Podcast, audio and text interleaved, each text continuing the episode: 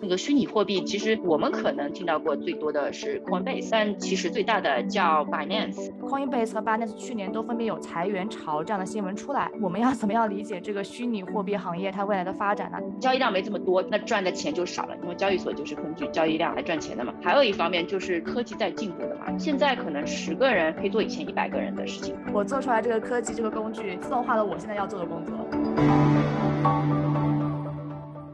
Hello，大家好，欢迎回到北美金视角，我是坐标上海的 Brenda。我是坐标芝加哥的 Ellen。上一期呢，Selina 跟我们分享了关于 FTX 这个特别火爆的话题啊啊，库里啊，还有这个橄榄球明星 Brandy，其实都对这个 FTX 有所参与。我们就深入的聊了一下，到底什么是 FTX，它到底有什么不同之处，背后爆火的原因是什么？今天呢，我们又请到了 Selina 来带我们看一下整个虚拟货币交易的行业到底是怎么样的，中间有哪些有趣的事情。或者是对未来的展展望啊，想要跟 Selina 聊一聊。Hello，Selina。嘿，大家好，非常高兴又回来了。嗯，上次聊的意犹未尽，我们也是。对，非常高兴能把你再请回来。其实上一次就聊到了最后啊，就聊到了整个行业的话题了。那我们这一期也想要更深入的了解一下这方面的话题。就整个行业现在竞争如何？有哪一些这个头部的公司都是靠什么竞争的呢？因为我感觉不都是交易比特币、以太币什么的，这些到底之间有什么区别呢？我觉得问的特别好，因为我自己一开始也是这么想的，所以就研究了一下。就因为上期我们讲到传统的交易所和这个虚拟交货币交易所的。区别。那传统交易所的话，你肯定就不会想问竞争之间的关系，因为他们是被监管的嘛，那个就是有自己的存在的意义，甚至在中国都是属于国企的那种。那这个虚拟货币交易所是怎么回事呢？我看了一下，有专门的平台统计一下，全世界有多少个虚拟交易所嘛？我看到的那个平台统计了有四百九十九个，是全世界的。当然有一些公司，就像我们说的这个 FTX，他们有叫 FTX，还有叫 FTX US。就是美国的这个，就因为每个国家的监管不一样，嗯，那美国监管是慢慢在开始监管了。那我们也知道，中国是不允许交易虚拟货币的，嗯，然后欧洲的话非常的宽松，是最宽松的。然后亚洲的话，新加坡这方面也是比较放宽的，那个韩国也是比较放宽，所以。他们就会成立一些不同的，就是这种子的交易所来应对不同的政策嘛。然后我调查了一下，那个虚拟货币，其实我们可能作为散户听到过最多的是 Coinbase，但其实它不是最大的，最大的叫 Binance，就是 Finance 听起来它这个叫 Binance，应该我觉得它的名字的用意来意就是比特币嘛，就是比叫 Binance，就是现在目前的日均交易量，按照美元来说的话，有一千。美元交易量这么多，然而那个就是排名最高的。然后我们又说到 FTX 了，我觉得他们那个做广告的效用是非常有用的，钱没有白花。嗯，那个现在排名第二是一点三百美，就是一百三十万美金这么多的日均交易量。然后还有一个就是我们众所周知的 Coinbase，跟他们是差不多的。对，然后其他的就是一些我们不在美国这边的这些交交易所了。但上次我也提到一个叫 Gemini，他们也是非常大的，排在当天是全世界第十个。然后 Gemini 其实很有意思，我们既然在说八卦嘛，我想讲一讲 Gemini，它的创始人是一个双胞胎兄弟，大家感兴趣的话可以去看一下，他们长得是一样的。对，Gemini，对，大家可以去研究一下。我就觉得这个领域可以研究的人挺多，然后里面 CEO 啊又很年轻，很有钱，可能比那个 Facebook 的这个 CEO 更加的有意义有。八卦的东西吧。对，那我们大概听到了这几个头部的玩家嘛，就你刚刚说的 Binance、FTX、Coinbase and Gemini，对吧？那他们之间有哪些差异点呢？我看起来好像 FTX 打的是哎，我明星代言的那个明星效应。然后 Coinbase 主打散户这个用户群体，但实际上是怎么样呢？他们各自的就是优势或者说是竞争点 （key selling point） 是什么？对啊，就是我刚才还要补充一下，就是刚才说他他们都是虚拟货币嘛，为什么大家都是做比特币的？为什么会在 Coinbase 交易或者在 Gemini？为什么不在 FTX 嘛？那这个就是我觉得我自己总结了一些他们交易所之虚拟货币交易所之间的一些重要的一些点吧，应该是和他们的产品。有关系，像 Gemini 他们至少有一百个虚拟货币的种类可以交易。对，然后这就是可能呢，我觉得是种类越多，那大家就会更加倾向于去那边。可能是有一些众所周知的比特币、以太币，有一些平台其实都我们知道之前炒得很火的那个 Dogecoin 嘛，有些平台其实都没有这个。对，狗头币它有些平台是没有的。那这就是如果让你选择的话，你也想要蹭个热门话题什么的，你也想买一点，反正也就这么便宜嘛，对吧？嗯嗯，那可能你就会选一个既有比特币，又有以太币，又有这种。我称之为 垃圾 这种垃圾货币的这种虚拟货币的也去炒一炒，谁知道呢？说不定我们就暴富了。对，有一些平台就比较少，它就因为想要被监管，搞的就是和传统的交易所一样，就只有几种，所以这是区别会很多。还有另外一个区别就是在于的交易费不一样。嗯，对。那甚至是它可能对于你的根据你的交易量，那交易费就不同。那你交易的多，那交易费相对于就少，或者是有一些它就只想针对散户的，嗯，它就不存在这个问题了。就像呃 Robinhood 这样，没有说你买一百股票和一个股票之间交易费会相对有什么差异嘛？不存在。所以那他们的方针不同，他们设计这个产品的不同，或者是经营方式不同，那会决定了他们交易费要怎么收取也不一样。还有一个就是他们的服务体验也不一样，大家可以就是去登录这些网站去看一下，有一些有专门的像 iPhone 啊，直接有一个 APP，像 Robinhood 的这种体验感觉特别好，直接用就可以的。有些并没有，或者有些做的不太好，有的就只有网站平台。那对于散户来说，用起来就不是很方便。还有一些就是，嗯，如果是刚才上一期以南说到的那些量化的公司，那他们就希望把他们的终端接过去，那终端接口不是很方便啊，等等啊，这种又不一样。对，嗯，了解。我听起来有点像去买衣服啊，就有的时候你是去 Macy's 买衣服，它可能的选择比较少，对吧？然后服务体验也不是很好，然后整个的档次也不是怎么怎么样啊。有的时候也是去那个 Bloomingdale's，有的时候呢也是去那个 Barnes，可能可能感觉就是有的就是刚才你说的第一点是那个我们也聊到知名度嘛，第二个就是它到底开了多少产品，它是不是满足你的一些诉求，然后第三个就是整个用户体验，包括交易费啊等等这一块。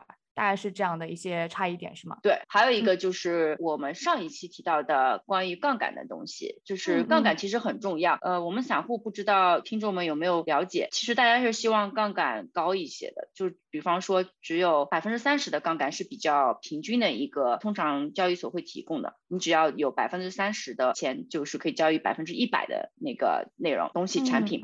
如果杠杆高了，就是这个 initial margin 的要求低，比方说百分之十，你只有十。块钱就可以交易一百美金的东西，大家就会更高兴了，对但是每一个平台提供的杠杆就不太一样，这个东西又牵涉到刚才我说的，是不是有监管的问题？很多这种像 Binance 啊或者什么的，他们都是不是在美国的，他们不受美国这个监管，就更加容易提高一个高杠杆。那大家就会过去交易，那些比较监管的比较厉害的，就像刚才说的一个 Air Cibo 刚说过的一个小的交易所叫 RSS，它就没有杠杆，百分之一百，你有多少钱就买多少钱，就可能交易量就比较少，这个区别也很大，感觉还是呃挺多差一点的，就是。如外行人不看不知道，就是你一点就破了，大概是这么几个呃，大家竞争的角呃怎么说市场以及他们想要打的点是非常不一样的。那其实我们也有看到一些新闻啊，就是虽然说你刚才讲到了 Coinbase，讲到 Binance 他们的一些呃日均的交易量是非常大的，那也看到说。啊，可能整体的经济环境也是处在一个下行的阶段。Coinbase 和 Binance 去年都分别有裁员潮这样的新闻出来。我们要 怎么样理解这个虚拟货币行业它未来的发展呢？它听起来是个朝阳行业，那实际情况又是怎么样的呢？对这个问题也非常好。我但我觉得不仅仅是最近发生的这些裁员吧，不仅仅是在虚拟货币这块，就是整个这种。纯纯软件或者是纯高科技的、纯科技的公司都有在裁员嘛？好像其他的 Facebook 啊之类的也有裁员，Robinhood 也有裁员嘛？对，他们也有一些很实体的那种生产的这种公司啊，可能之前是你也知道，我们有那个 Robinhood Max 对吧？那个潮流那很火，那大家就就可能招了很多很多人，然后又是又是那个疫情又改变了，是不是要 remote 啊？在家办公还是办公室办公等等的这些人员结构，就导致现在发现，首先没有这么火，那么赚的钱交易量没这么多，就是就叫就是我们所谓的没有这么火，那赚的钱就少了，因为交易所就是根据交易量来赚钱的嘛。还有一个就是之前可能招的人太多了，新的形式都 remote，发现哎，我们不需要这么多人了。就把一帮一很多人裁掉了，还有一方面就是科技在进步的嘛，就是它可以把很多东西都整合起来。现在可能十个人可以做以前一百个人的事情，所以他就对就会裁员裁掉了。没错，哎，这个事情我正好也想提一下，因为最近如果我们听众里面有国内在科技行业或者有朋友在科技行业工作的听众，不要慌。虽然说国内的大厂基本上也在疯狂的裁员，而且从技术员开始裁。然后当时他们很很有趣的一句话就是：我工作了这么久，原来是为了把我自己给裁掉。就是你刚才说的这么点，这个点，我做出来这个这个科技这个工具，其实自动化了我现在要做的工作。对，我觉得你说那 个我也有关注到，尤其是岗位比较高的嘛，但是很多是用人力的那些，他们发现不需要人了，就很多决定都只需要来用那个机器，对吧？machine learning 啊，什么 algo 算一下都行了，人都不需要这么多了，就会有这样的问题。对，不只是美国，就是那这个裁员潮，我们聊的，就其实是一个整体的全球性的一个经济问题带来的一定的影响。哎，那如果我们抛开这一个呃裁员潮的事情，就单看这个嗯虚拟货币的交易这个本身，其实我觉得还是有人很狂热的，就是你会觉得整体来讲啊，会对整个行业或者是整个我们的生活有什么影响吗？就生活的话，可能是有些人很狂热，而对于行业的话，可能是啊有一些新的模式啊，或者是有一些新的交易。机制或者有一些它啊所所占的这个独特的这种 asset 这种独特的这个属性跟其他可能不是那么相关，它可能有一些自己的一些独特的地方。你会觉得未来的发展是怎么样的？从行业和个人的方面？嗯，我觉得这个特别问的特别好，因为我最近也有在讨论这方面的问题，尤其是我最近看到很多广告关于 metaverse。大家都知道嘛，元宇宙啊，我知道那个我们之前也做过这个节目，元宇宙这个其实和虚拟货币是有关系的，因为 Metaverse 啊、NFT 这些东西，我不知道大家还有没有印象，就是在这个元宇宙里面，对，就元宇宙里面是一个虚拟世界，但它并不是游戏这么简单的一个虚拟世界嘛，甚至有些人 NFT 就是一个。艺术品的方式，大家就要去呃拍卖啊等等的，然后炒作也很厉害。那它的交易货币是什么呢？据我所知，呃，就是以太币是主要的交易货币，反而也不是比特币了。所以以太币最近也是被很推崇的一个虚拟货币。除了 NFT 这种艺类似于艺术品的这个东西呢，那还有房地产，甚至我我有朋友他们自己写代码搞了一个什么期货的交易所，在这个虚拟世界里面，元宇宙里面。其实你可以想象到，它将会是一个跟我们现在真实生活一样的一个世界，但可能更大。因为虚拟的世界其实也像我们现在世界一样，就宇宙嘛，就是无限大的。然后它就会呃不断的扩建各种东西。那它需要用到的一个非常统一的一个货币是什么呢？那这种被大家认可的虚拟货币就是一个统一货币嘛，肯定是比真实的现钞、美元或者是人民币更加方便。这些美元或呃或者是人民币，像人民币是有管制的，不是很方便，对吧？然后那个美元的话，也也需要换钱或者是怎样，又是在跟美元的国债啊、经济啊等等是都有挂钩的。那我们就可以看到虚拟货币在这个方面以后会有非常大的前景。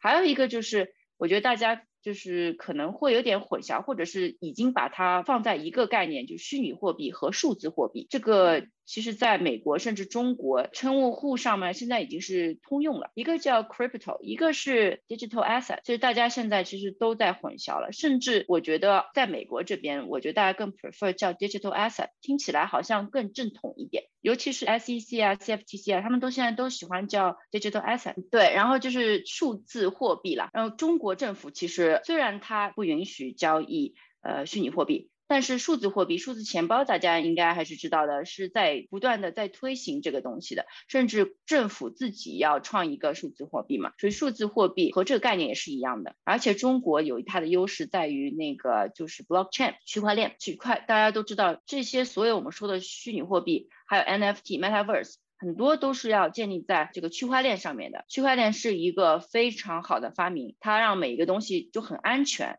每一个东西它有自己的意义。和别的都不一样，其实这也就是为什么 F NFT 它每一个东西看上去一样，但其实后面的那个 token 不一样。所以说数字货币不管是虚拟货币，在未来会有很大的发展，但这一定要需要有一个很好的基础，就是需要一各个国家去加大监管和指引，哪些货币是有用的？我们有这么多垃圾货币，到底需不需要这么多垃圾虚拟货币呢？还是说就主要大力发展比特币、呃以太币，或者是政府自己有的数字货币呢？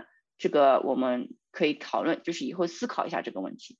嗯，对，其实这是一个很好的啊点。到底怎么样去把实体中的这个货币数字化的这个实体货币和啊真的这些虚拟货币，Bitcoin 这怎么给它搭一个桥梁，其实是一个很值得去讨论的问题啊。那除了这这个之外，还有什么其他关于这个虚拟货币平台想要跟大家分享的吗？呃，有一个比较相关的，我刚才有一点点提到的关于区块链的东西嘛，我个人觉得很有意思。我觉呃，我觉得很多专业的公司可能一直也在开发这方面。嗯，就是叫 tokenization，就是呃代币化嘛。所有其实比特币啊等等都是 tokenization，它就是有一串的这些编编的这个编码。然后每一个币它都有自己的 token 嘛，tokenization 可以不仅仅就是实现在比特币虚拟货币，还可以实现在很多东西。我觉得这是很有意思的。我自己甚至可以就是说发明一个东西，比如说一个地产，呃，Elan、Brenda 和 Selina 都看中了一块地，然后这个但是我们都想要有这个地的一部分，那怎么办呢？然后也想要把它搞得很方便，一个有的在中国，有的在美国，那怎么搞这个东西呢？这个产权的分割怎么弄呢？那我们如果把它 tokenize 的话，就算这个是一个一个一个可能有六间房子的一个公寓楼，我们三个人或者七间吧，三个人怎么分呢？好像不太好分啊，除以三也除不尽，怎么办呢？那如果 tokenization，那就每个人都有一个编码，就不存在于这个问题，那个也房契这个指头。在哪里放着也不是那么的重要，到底放美国还是放中国也不是很重要，它就在区块链上保存在那边。以后如果呃 Brenda 或 Elan 想要把它转给别人，那就把那个 token 给别人就好了。我只是一个比喻嘛，它甚至可以放变成是石油、黄金等等都可以。我们不需要去搬搬这个东西，不要运石油，不需要搬黄金，它只是变成了一个呃一个代码。但是它是有价值的，因为它直接和那个东西是挂钩的嘛，嗯，而且它非常的安全，不存在说你家着火了，好，你这个东西就不属于你了。这个 blockchain 的意义就在于一个机器坏了，其他的那些这个 chain 上面的其他的都还帮你保存了这个 token 在的嘛，所以你不用担心。嗯，但是这个又和 SEC、CFTC 是不是允许有关系，在美国是这个样子，那中国现在都不可以。做这件事情了嘛？但我觉得美国先发展起来，那个中国就以后，然后根据国情可以从中学习嘛。嗯嗯嗯，这个听起来挺方便的。对，这个听起来挺方便的。我妈最近在囤黄金，那如果这个这个黄金它可以 tokenization 的话，就不用囤到那个银行的保险库里去了。我就是知道我那个金矿里面有一部分是我们家的黄金就可以了。是这样子吗？我自己想象是这个样子的，我就觉得他比 方说一每全世界或者是每个国家只要放一个地方，呃，因为这个也没有普及嘛，这是我自己的想法，只要放在那边，然后你自己其实你又不会把它去熔了，再做成手镯什么东西的，你只是想要保值嘛，那你把它变成 token 不就行了吗？对，更方便了。我就我走的时候，我不需要真的从 保险库里把这个黄金给拎出来，然后再带着它走，是吧？我直接去了那个我想要去的地方，然后用我的 tokenization 把它给换出来就行了嘛。对，或者是那个区域发生了大灾难，那个就没了，然后保险公司也赔不了的话，这种我觉得受制于这种呃地域限制的这种问题就都没有了。嗯，没错，没错。特别有意思。那我自己有一个 concern 啊，就是哎，我最近其实之前跟有一个朋友聊过，他说他一二年的时候挖了很多币存在一个硬盘里，后来那个硬盘坏了，他那个币就再也拿不出来了。我说那你真的是一个 big loss 啊，就是，嗯，就是就是说我说的其实是一个保值或者是便携或者安全性的一个问题，因为假设你不存在银行，你自己去保存这个代码，但这个代码其实有丢的风险，比如说你不记得了。或者说硬盘丢了，然后等等等等的，这个东西其实会不会虚拟货币交易平台会帮你保存一定的记录呢？就是我要做了这，我只要做这个交易，我就是它的拥有者啊，我的这个所有的 credential，所有证明这东西是我的东西都丢了，但是由于有一笔交易的存在，我就能证明它是我的，就跟我买那个股票一样的。可能我把 Robinhood 卸载了啊，然后我手里也没有任何凭凭据，但是我有一天只要把 Robinhood 给它下载下来，我就能知道它一定在那儿。会会你觉得会未来会发生成这样子？我觉得你这个问题也是很好，因为现在其实各个国家都提出了一个法律，就叫 Cyber Security Law 嘛，中国也有，然后美国也有，欧洲也有，最近都在搞这个东西，这个和这个就有关系。而且我记得好像有不少的虚拟货币平台有被攻击吧，然后一攻击就会损失很多。还有一个我没有提到的一个虚拟货币的业务，其实是呃叫借贷业务。你可以把虚拟货币存在那边，然后收利息，它利息还很高，就是它都，但是它也有可能一倒闭，二或者被黑客侵袭，是不是就会没有了呢？是有这种问题在，所以他们这种平台自己都应该写好代码，就是应该有各种 Plan A B C D 嘛，呃，以就是确保不会丢失。但你刚才说的那个 Robinhood，其实你。那个你只要有你自己的像什么你的 ID 啊，永远在的话，永远都是都不会丢的。啊，Robin 或者也有责任去维护好他们的信账户信息，就是用户的信息，所以这种都这种问题是可以解决的。对，其实很开心今天跟你聊了这么多啊，就是从那个虚拟货币整个行业的回顾，然后聊了不同的巨头啊，然后还聊到了啊对未来的畅想以及走向吧，对我们个人的生活、对行业的影响等等等等。其实我觉得啊，还是挺期待这个未来是怎么样的。Brenda，你怎么觉得？嗯，我觉得呃，我作为一个。怎么说呢？就是也没有任何虚拟货币持有的这么一个不相信有虚拟货币的人。我听完之后还是有一点点心动了。我觉得的确是方便的，但是监管这边我还是会有点担心。就我可能还是比较传统，觉得说拿着我的身份证去银行取钱这件事情会让我更加的心安。但相信我这样思维的人会越来越少吧。我可能过两天我自己的思维会改变了。啊，现在这个世界的确是越来越向一个呃元宇宙的方向发展。那呃，虚拟货币作为其一个非常重要的底层的支持吧，就是没有交易的话，就这个宇宙本身就没有存在的意义吧。啊，那肯定还是会有一个发展的非常大的空间的。啊，但只是说我可能个人还处于一个比较观望的状态。但我其实也想问一下 Selina，你觉得我这样的思维什么时候得改变了？什么时候再不改变就跟不上那个时代的大潮了？我觉得，呃，Brenda 这样想法没有任何错误呀，保守总是好的，总比呃，你万一六很多我的好朋友们，什么年轻朋友们，六万块美金买的比特币，现在变成两万了，你就买一个或者半个，十十分之一个也心疼，对吧？就是呃，我知道，其实我还问了一些有钱人，传统有钱大富翁，你们有没有买比特币？他们说没有，就就是你也没有什么问题啊，就是这种传统发家致富的人。很多人也没有投入比特币，他们不是也挺好的？我觉得有一个契机在那嘛。现在 SEC、CFTC，嗯，就在把它变得更加的呃监管和指引，还在。首先那个点我刚才没说，SEC 和 CFTC 他们现在也是在呃互相的 argue，在说哪想把那个监管的具体是谁监管哪一部分哪一种还在争论嘛。